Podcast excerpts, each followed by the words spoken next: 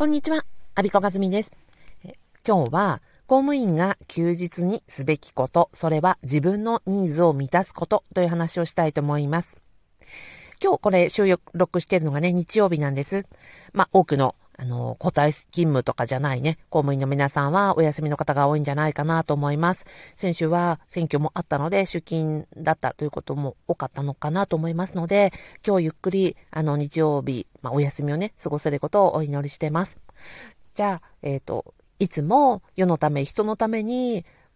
メッシ暴行されている公務員の皆さんに私がお伝えしたいこと、それは、お休みの日は自分のニーズを満たしてあげてくださいねっていうことです。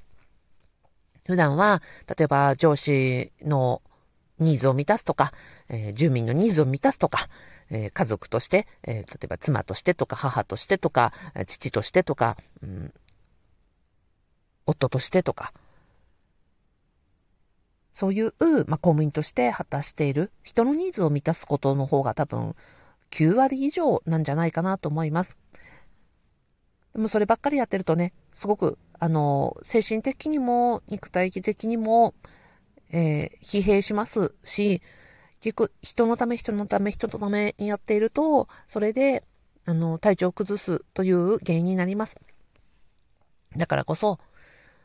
えー、世のため、人のためによりパフォーマンス上げたい、働いていきたい、人の役に立ちたいという思いが強い方ほど、ご自身のニーズ満たしてあげてください。それは、えっ、ー、と、実は今日、あの、コーチングの講座がね、朝と晩と担当してるんですけど、コーチングの講座で、コーチの、あの、一番重要なトレーニングというのも自分のニーズを満たすことなんです。だから今日こんな話をしようかなと思ってます。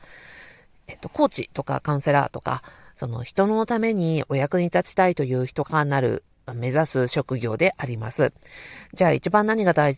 事かっていうと、まず自分の声を聞くこと、そして自分の欲求を満たしてあげること、これが一番大事ですよっていうふうに最後お伝えをして、あの、認定コーチになっていただくんですね。そもそもその人のニーズを満たしたり、人の声を聞いたりする仕事であって、まあ、公務員ももちろん同じですけど、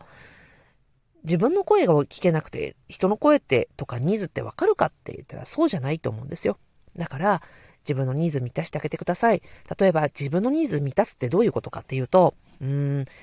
例えば、もう眠たいのであれば寝ましょう。昼であろうと夜であろうと朝であろうと寝たければ寝る。なんか、ああ、今ちょっとお風呂に入っりたいな、なんかシャワーじゃなくて湯船に浸かりたいなと思ったら、自分のためにお湯張ってお風呂に入るとか、そういうことです。あとは、なんか、うん、体のにいいからお野菜を食べようとかじゃなくて、なんか無償に食べたいものを食べさせてあげる。例えば今日、あ、なんかチョコレート食べたいなと思うんだったらもう一番食べたいチョコレートを自分に用意してあげるってことです。例えばなんかコンビニで、あの、とりあえずこのチョコを選んどくか、じゃなくて、本当になんかチョコレート食べたいなと思うんだったら専門店に行って、なんか、そうですね、あの、専門店に行って一粒何百円とかする、あの、チョコレートとかあるじゃないですか。本当に自分が、ああ、これ食べたらすっごい嬉しいなと思うようなものを選んで自分にプレゼントしてあげる。こんな感覚です。さて、えー、今日お伝えしたのは、